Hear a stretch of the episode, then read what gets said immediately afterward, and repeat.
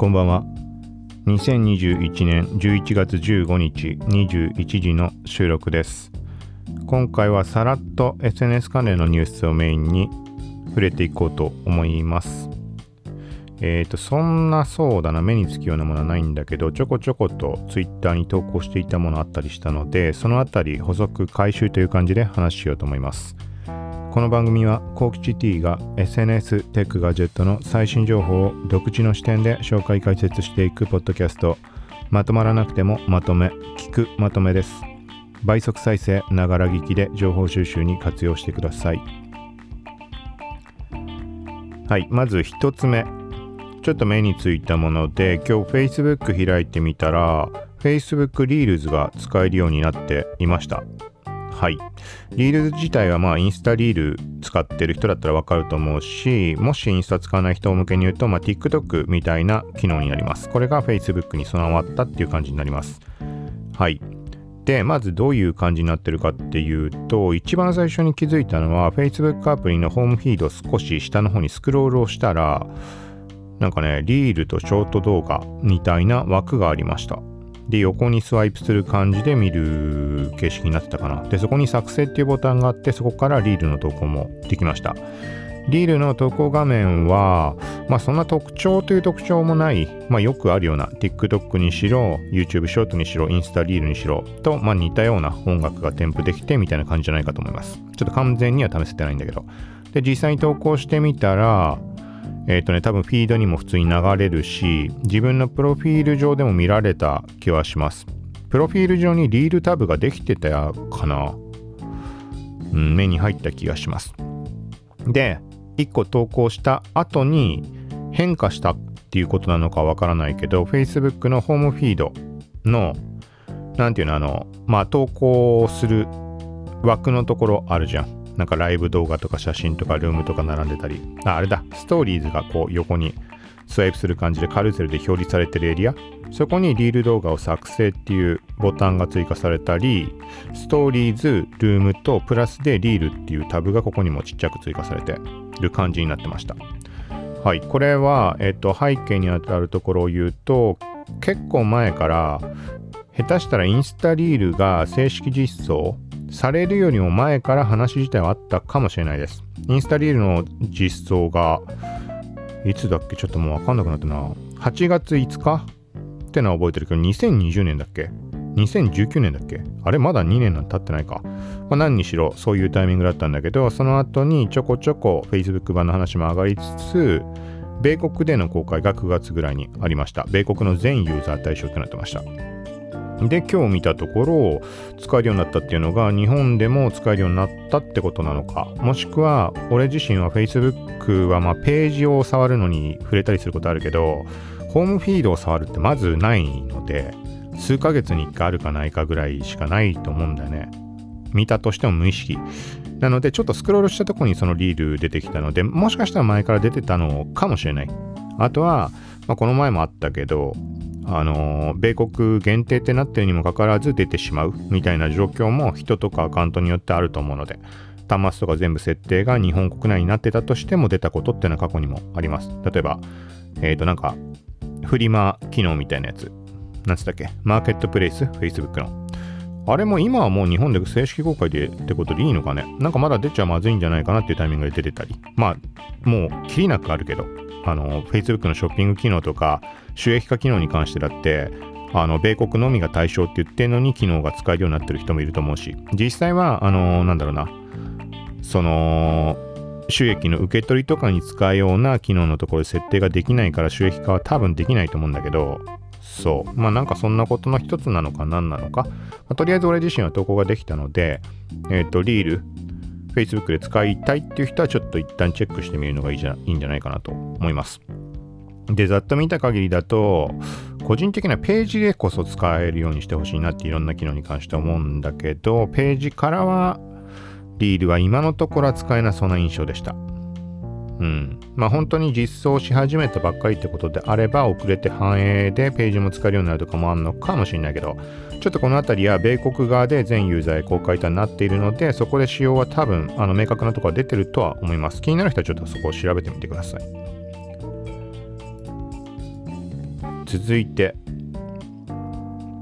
これも軽く触れると XBOX が20周年11月16日で20周年とのことです明日日本時間で厳密にいつかって言われる。とちょっとちょっとわかんないけど。なんかこれは XBOX 関連のユーザーの人たちの中でかなり盛り上がり見せてる印象です。まあ実際前に触れたみたいに20周年記念だっけあれは。コントローラーとヘッドホンかなんかの発売もあって。発売。予約開始したなんてタイミングでも触れたけど。はい。なんかここは Xbox ゲームパスっていうサブスクでゲーム触れるようになってこれは本当お得だわっていう話もしてるけどあのね好みはもちろんあると思います。そもそも Xbox 系で出てくるようなゲームが好きじゃない人っていると思うんだね。俺もどっちかっていうと好きではないんだけど、ちょっと言い方からしてわかんないけど、なんか洋芸っていうの？みたいな。それで連想するようなイメージのもの。俺はぶっちゃけ好きじゃないんだけど、でも、こうやってまだ15日、20日間ぐらいかな見てるけど、新発売ってなったものがね、ちょこちょここう追加されてきていて、で、12月9日かなんかにも、えっ、ー、と、ヘイローヘイローで読み方っていうかな。日本ではあんまり知名度低いみたいな言われ方するけど、あれも FPS とか TPS みたいなやつかね。名前はずっと昔から聞いたことあるけど、俺一回もプレイしたことがない。で、世界ではめちゃくちゃ人気。マイクロソフトとか Xbox イコールそのゲームみたいな、まあ、言ってみたら任天堂のマリオ的な存在だっていうのをどっかで見たことあるんだけど、それの最新作なのかね。ちょっと曖昧で申し訳ないけど、これは12月9日みたいな話も上がってました。あ、出れた。ちょっと後の方のツイート先に拾ってみると、いよいよ発売まで1ヶ月を切った Halo Infinity、インフィニット、インフィ、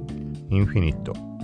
はい、読み方わかんないけど。キャンペーンモードの紹介映像をチェックして壮大な Halo の世界の世界をその身に感じよう12月9日発売で Xbox ゲームパスでも発売初日からプレイ可能とのことです。うん、なんかね、これは本当に、えっ、ー、と、初月100円っていうキャンペーンまだやってるかわかんないけど、俺は初月100円で加入して、あの、一番上位プラン。でも、これ1ヶ月1100円なわけよ。1100円でさ、その最新のゲーム出てくるやつさ、触れてものすごくない？って思うんだけど、あとは、この前触れたけど、バトルフィールド？2042も10時間の限定、なんとか、限定体験版みたいなコード、コードというかできるようになってるし、まだちょっと試せてないけど、はい。まあ、みたいなところで20周年とゲームパスはちょっとおすすめじゃないかなって思います。まあ、継続的にやったゲームとかあれば振りようとは思うけど。はい。続いて、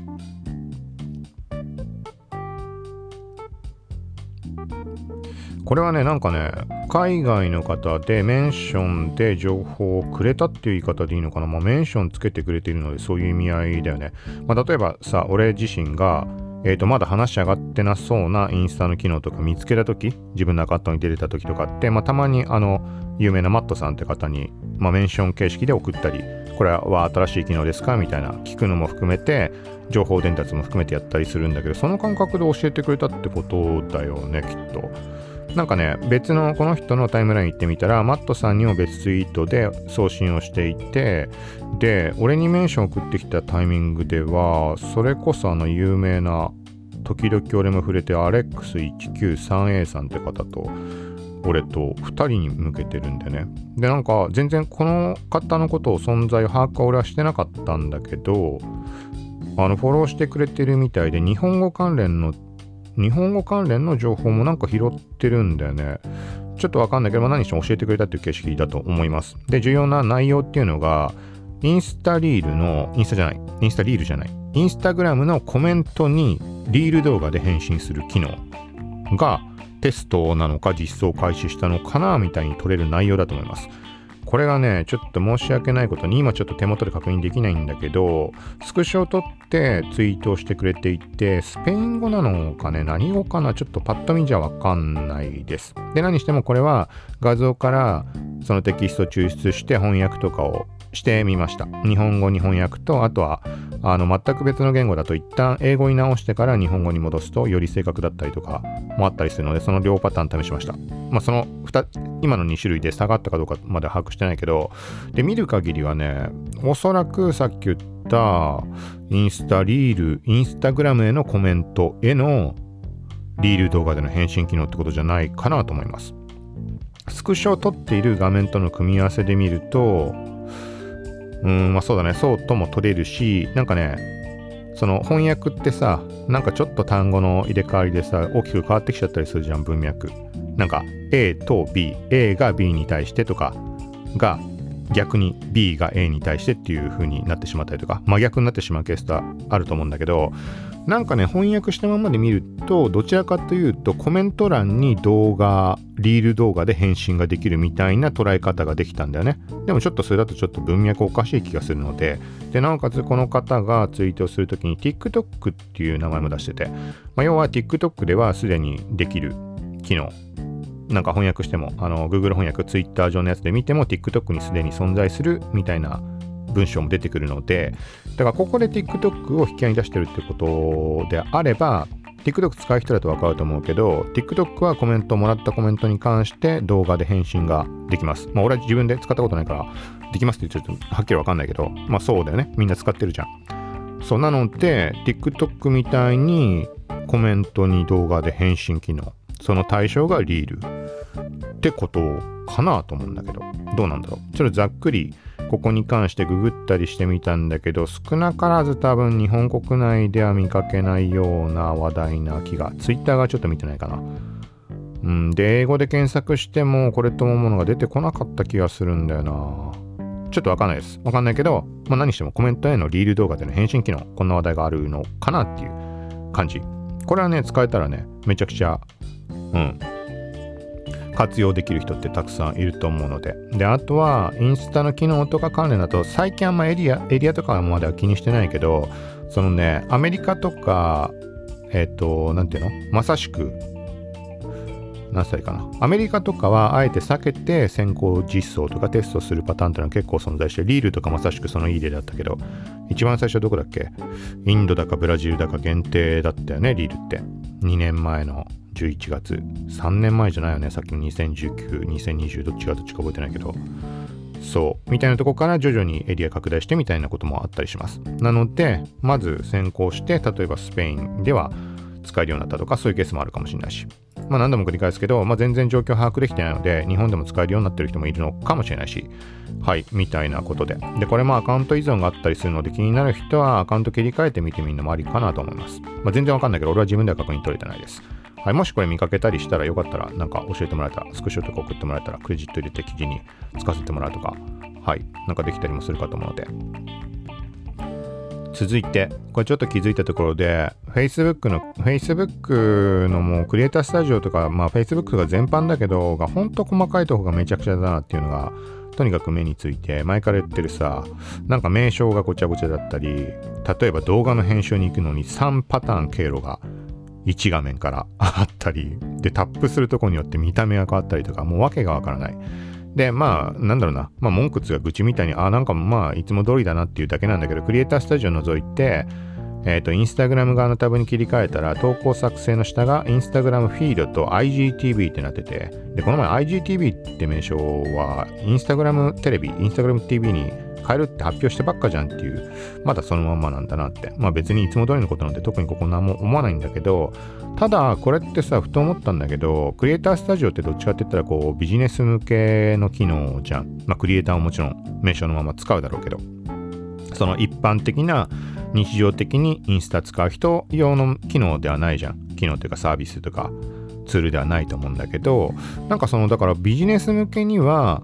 そういうアナウンスが出てる可能性もあんのかな？全部は俺拾えてないからさ、例えば IGTV の名称が InstagramTV ってなった時に、なんていうの ?Instagram TV はもっと IGTV アプリのことを指すはずなので、それでいいとは思うんだけど、でも英語になると Instagram アプリ内での扱いも Instagram TV って名称なのかな ?Instagram ビデオだっけ？どっちだっけ？国内で Instagram 動画って名称で、フィード投稿の動画と IGTV の動画まとめてインスタアプリ内でも見られるように一つの多分なってると思います。でちょっとややこしいから、なんつうのかな、IGTV 広告ってものが存在するわけじゃん。で、その名称どうなるのって話で、Instagram TV 広告って名称になって、その60秒以上、1分以上の動画に関する広告に関してはそこのくくりになるのか。うん。で、もしくは、じゃあそこはもう今まで IGTV 広告として、これから展開していこうとしていくとこ、しているところなので、名称は変更しない。その表れとして、あえて IGTV のままにしているのか。とかがちょっとなんかまあそういうアナウンスがあった上であえて残してるとか逆にアナウンスしなくても分かりづらくなってしまうから IGTV 広告って言ったらそれはねなんて名称が変わろうが IGTV 広告でもみんな把握してるかとかそういう意味合いなのかちょっと分かんないけどうん。なんかただのまだそのままなんだなみたいなのかと思ったら考えようによってはそういうこともあるのかなみたいなところでちょっと話をしました。続いてこれも愚痴です Xbox アカウントで Twitch の連携ができないまあこれなんでだろうなっていうだけなんだけど認証コード受け取って入力してもローディングが続いて完了ができないみたいな、まあ、何のサービスだもうこういうのは少なからずあるだろうけどなんか永遠にダメなんだねなんかやってもはい。なんか解決策知ってる人がいたら教えてください。続いて、これはタイトルのみにします。 TechCrunch Japan の記事です。Facebook が新ショッピング機能、ショップスイングループスとライブショッピングフォークリエイターズを開始とのことです。これはちょっとね、俺は読んでもよく何のことかわかんないし、まあ Facebook あんま使わないので、はい、これはまあ今のタイトル、目印的にして、テッククランチジャパンの方で気になる人はチェックしてみてください。まあ今のもね、多分、どうなんだろう、日本が対象かどうかからして俺はチェックできてないけど、まあ気になる人は、はい、確認をというところで。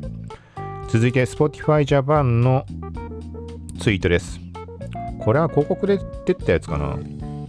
音声広告にご興味がある方へ。Spotify が音声広告声の力を伝える無料ウェビナーメディアプランに役立つ最新調査事例が満載として11月17日13時から開催とのことです。はい、シャープラブオーディオに参加して音声広告の最新事情を学びませんか？詳しくはこちらとなっています。これは無料申し込みでは書いてあるかもうダメかないつまでに申し込むとかわかんないけど、ズームウェビナーにて開催。11月17日13時から14時半とのことです。締め切りどうかもわかんないけど、フォームはまだ生きてるかな。まあ、Spotify、そして英語で Love Audio で覚えてもらって、まあそこから検索してみてください、気になる人。続いて、たまたまオキュラスの公式ページを見ていたら、まあなんかこうさ、いろいろオキュラスのメリット、利用メリットとか、なんか特徴とかって載ってたりするじゃん。まあアップルの製品ページとかでもそうだけど、でっかい見出しが入ってみたいな。なんかね、そこ見たらね、知らず知らずのうちにエクササイズって 書いてあって、うーん、まあなんかいい表現な気もするし、さすがに知らず知らずってことはないよなとかなんか思いつつ、まあなんかスクショして載せました。で、これは背景としては、この前触れた FitXR っていう有名なゲーム、7日間無料体験みたいので、その後、自動課金じゃないっていう書き方をしてて、俺、使い始めた気がするんだけど、もしかしたら勘違いかもしれないけど、そう、まあ使い始めて、まあそうだね。まあそこの細かい感想とか抜きとして、まあ悪くもないかなって、あの、エクササイズに使うには、あの、がっつりやる人向けではあると思う。運動量ものすごい激しいし。で、まあ何日か試した上で、じゃあ実際に課金するか考えますみたいに言ったらね、そしたらね、なんか勝手に課金開始しちゃってました。だからまあね、あの課金、自動課金ないって書いてあったってことはないとは思うんだけど、だから1ヶ月間、まあ、990円とかなんだけど、そこは始まったので、まあ、せっかくだから1ヶ月間試してみようかなって。で、前回そういう試して、じゃあまあ1週間だか5日だか試してみますって言ってね、結局ね、2回しかやってないかな。そうだね。で、その2回目の時に、ある程度ちゃんとやってみたんだけど、結構きついね。うん。思ってるよりもきついわ。ボクササイズみたいなやつだったんで20分間ぐらい。まあ20分ってなると結構苦しいよね。普通に動いたら。俺はもう特に全く動いてないからっていうのもあるけど、そうう。ん、まあ言ってみたら、時々触れてるみたいに、その Xbox の時のキネクトは、まあ前から言ってる通り全身トラッキングで足の形とかまで判定されるので、そっちの方がよりハードだったとは思うんだけど、運動量は結構そのさ、手と頭しか判定されないことに関してどうせその程度しかないじゃんっていう言い方してたけど、まあそんでもね、しゃがんだりの操作とパンチ出したり、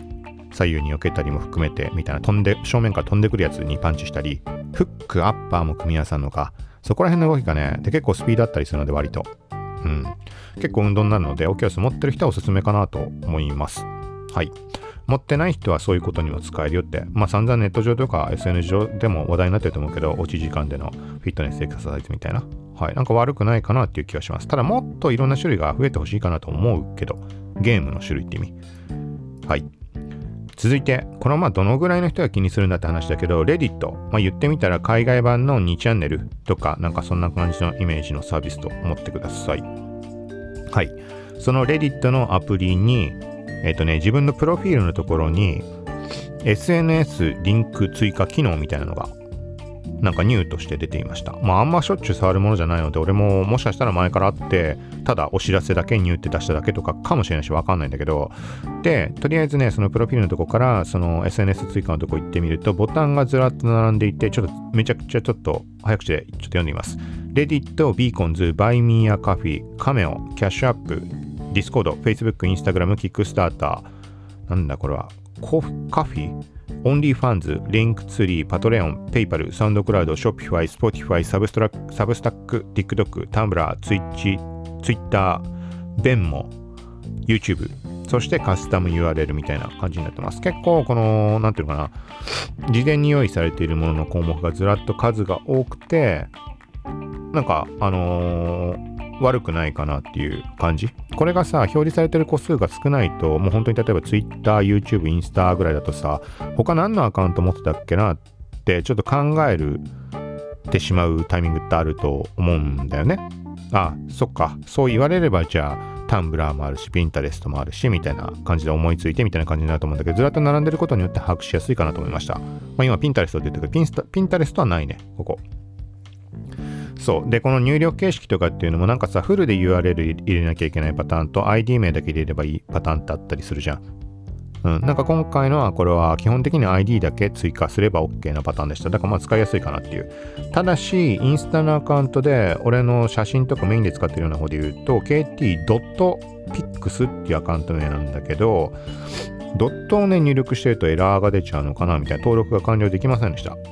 で、試しにドットが入んないパターンのインスタアカウントやってみたら登録できたので、まあ、ドットで引っかかってんじゃないかなって、まあ、これもツイートしたんだけど。はい。で、まあ、一応そこの対応、対応策としては、カスタム URL からインスタグラムって自分でタイトルつけて追加することはできます。ただ、インスタのアイコンとか出ないけど。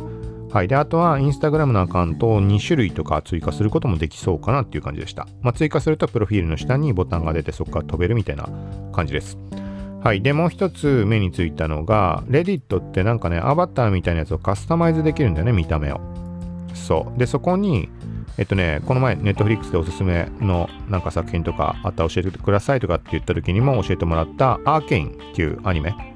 えっと、リーグオブレジェンドのアニメっていう言い方でいいのかな、ネットフリックスで配信されてる。そそのアーケインのアバターも公開されてました。はい。これは買うってことかね。課金要素もレディットの中にアバター確かあったので、ちょっと有料無料までは把握できていないけど、まあどれだけの人がレディットのアプリつってピンとくるかっていう疑問があるので、まあこのぐらいとします。まあそんな感じです。SNS リンク追加機能とアーケインのアバター。はい。続いて、これもちょっとしたところで、インスタストーリーズの投稿画面、インスタストーリーのカメラだね。そこで、あの縦並びにメニューっていっぱい並んでると思います。作成、ブーメラン、ハンズフリー、レイアウト、マルチキャプチャー、レベルとか。そこにね、音楽っていうアイコンが追加されてました。はい。今追加されてましたって言ってしまったけど、ちょっと曖昧なのが、出てるアカウント、出てないアカウントがあって、なんていうのかな。俺は、まあその差があるからこそ、音楽アイコンが追加されたアカウントがあるのかなってテスト中とかなのかなって思ったんだけど逆にもともと音楽って出てたのが消えてしまったのかなってのちょっと思ってストーリーズってあんまちょっと投稿してないので最近だともうツイートからさストーリーズでシェアみたいなことはちょくちょくやってるけどストーリーズだけ触ることがあんまないかわかんないんだよね。まあ何にしてもそんな変化があります。音楽が追加されたのか消えたのかどっかどっちか。まあ、スタンプから言って、ミュージックスタンプ使えばもちろん添付はできるんだけど、まあ、言ってみたら、あのリール的な感じですぐにもうカメラ画面で音楽を選択できるみたいな。だから言ってみれば、例えばさ、えー、っと、あ、これね、えっと、音楽を設置して、設置するとカメラの画面で音楽が流れます。でも撮影、動画を撮影とかするときに音楽が流れるとかそういうことはないので、まあそういう感じになってます。ただ、これさ、まあ、それがスタンプで付けられるじゃんって話だけど今、まあ、ふと思ったんだけどよくよく考えてみると音楽が先にありきってことによってちょっとなんか発想がクリエイティブ的なそっちによるとかもあるかねもしかしたら。別になんかそんなさかっこつけるような意味合いじゃなくさなんか雰囲気の方を先に持ってきてああじゃあこれを撮ってみようみたいな感じ。それがさ音楽がない場合ってなんか目の前にあるものをただ撮ろうってとこからなんか例えば楽しい瞬間でもいいし何でもいいけどものでも何でもいいけどさそれ撮った上でじゃあ音楽載せようかなってパターンとちょっと意味合い変わってくるような気もするんでね。なんかちょっと作品要素が加わるっていう人も人によってはいるかもしれないしあとは音楽が加わるっていうのは先に目に入ることによってあのよりリールへの動線リールを使うっていうところへの動線にもなるのかもしれないし発想的に。どうせだったらじゃあリールにしようかなみたいな。まあインスタ運営側からしてどっちがねいいって思ってるかとかそこは知らないけどリールをより流行らせたいっていうのは当然あるわけで。そうなんかそこら辺のなんかそういう思惑もあったりするのかね。まあ少なからずうん。音楽先に目に入るっていうのはちょっと違いあるかなっていうのを感じました。続いてえー、っとこれはいつだ？2日前ぐらい？そうだね2日前ぐらいに Twitter のトレンドで Twitter の UI みたいなのが話題になってました。まあ、要はこれ前からテストをされていて知ってる人の方が多いと思うけどニュースとかにもなってたし Twitter の TL の画像とかの幅が横100%になるってパターン。これがなんかより多くの人に反映したってことなのかなんか騒ぎになっていて俺がざっと検索してみた限りではあの使いづらいとか見づらいかやめてほしいみたいな声が多かったように思いますもっと何スクロールもしていけばもちろん違ったのかもしれないけどで俺自身はもう絶対やめてほしいってあの思っているのでその横100%えっ、ー、と、アカウントによって使える使えないが俺も手持ちであるけど、メインのアカウントは横100%になってないから使えてるけど、サブアカ行ってね、それ見るともうほんと苦しいんだよね。ほんと大嫌いなんだ、あの感じが。とにかく、個人的には。だから変わったら、もし変わっちゃったら、Twitter をね、使う頻度本当に落ちるんじゃないかなっていうレベルで嫌だ。でさ、なんかさ、この UI 変更とか機能変更の時に、あのー、使いづらいからやめてほしいだとか、まあそういう声がいっぱい上がった時に、やっぱりやめましたってなるケースってあったりすると思うんだよね。なんかだから個人的にはそこにちょっと期待したいかなっていうところで。もちろんこれは悪いことばっかじゃなく、まあ俺はもう見づらいからもうダメ、ダメっつうか嫌だっていうだけなんだけど、その写真がさ、大きく表示されることによってメリット、恩恵を受ける人とかアカウントとかってのたくさんいると思うので、うん、まあなんとも、うん、言えないけど、うん、どうなんだろうね。まあ、見づらいかな。見づらいっていうか、もう見たくないわ。見る気にならない。はい。という感じで、どうでしょうかというところです。うん、でもまあ、未だにね、全アカウント反映っていう雰囲気はないので、まだテスト中ってことなのかなテスト開始、もともとテストがされているって話があった上で、テスト開始を公式アナウンスしたっていうとこまでは把握をしています、9月くらい。その後に正式公開みたいな話があったのかどうかって言われると、ちょっとわかんないけど。はい。その他、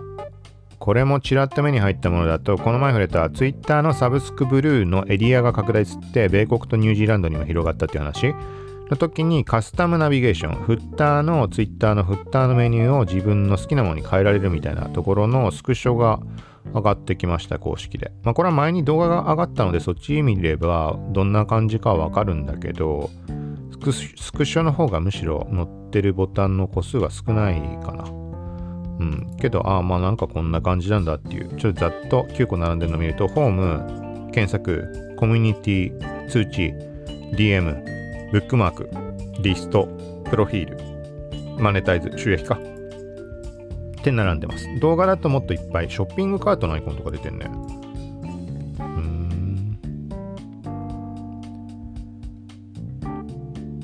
はい。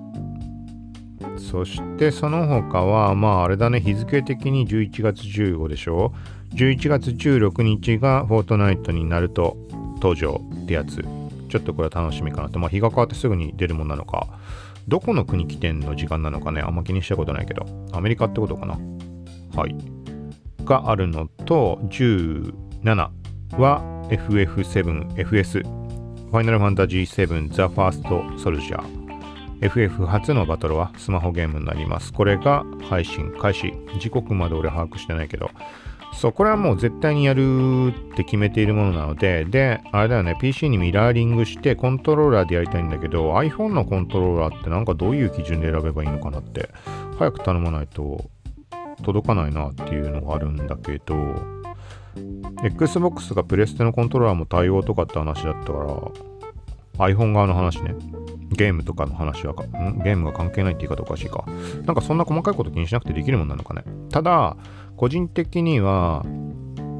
あれかな、配信をするとかそういうのもちょっと頭にあって考えると、遅延ってどんなもんなんだろう。なんかさ、まずさ、PC 側にミラーリングで出力するっていうとこの遅延がどんなもんか。これは過去に試した感じでは問題なさそうには見えるんだけど、対して、コントローラーも iPhone に対してさ、Bluetooth でワイヤレスで接続とかになった時、どんな感じなんだろうまともにできるもんなのかな FF のこの公式がやってるのだと、モニターへの出力に関しては、ケーブルでやってます。そう。で、ワイヤレスのコントローラーでやってるのが動画で流れています。で、さっき俺が言ったパターンだと、なんかワイヤレスっていう状態が2つ絡むじゃん。モニターへの PC への出力もミラーリングなわけで。その2つでのそれぞれの遅延がどうなっていくか、さらに例えば OBS とか絡んだ時にどうなるのかとか、どうなんだろうね、これは。うーん。ちょっとコントローラーを手に入れないと。そして、モニターにケーブルで出力がそれは安定はするんだろうけど、そうするとあれだよね。配信ってなった時に困っちゃうね。スマホ側から配信するんだったらできるかもしんないけど。うん。はい、みたいな感じで。なんか他にもあった気がするな、このタイミング。もう一個ぐらい。ちょっと思い出せないけど。またまあ、まだ後の話だけど、11月30日までかなんかでマトリックスのファンアートみたいなやつあれ、未だに何を、どういうものを投稿すればいいのかっていうのがわかんないけど、なんかね、タイトルのとこにイラストって書いたんだよね。イラストってことなのかな？ちょっと謎すぎるんだよな。はい。まあ、そのぐらいかな。はい、っていう感じで、まあまた、えっと、また時間空いたりもあるけど、ちょっとネットフリックスやらゲームやらいろいろ触っていたりしているものがあるので、時間空く可能性もあるけど、まあできるだけ前にしてるところで SNS 関連、そしてエンタメ関連話していけたらと思うので、はい、今回聞いて、まあもし何か気になったとかあったら、ながら聞きでいろいろ情報収集してもらえるかなとは思うので、よかったら今のうちにチャンネル登録、フォローなどお願いします。もしくは、聞くまとめ、聞くまとめとだけ覚えておいてもらうと Google の検索そしてポッドキャストの中とかで検索した時にもすぐに戻ってこられると思うのでよかったら聞くまとめとだけ記憶しておいてください。最後までありがとうございました。さようなら。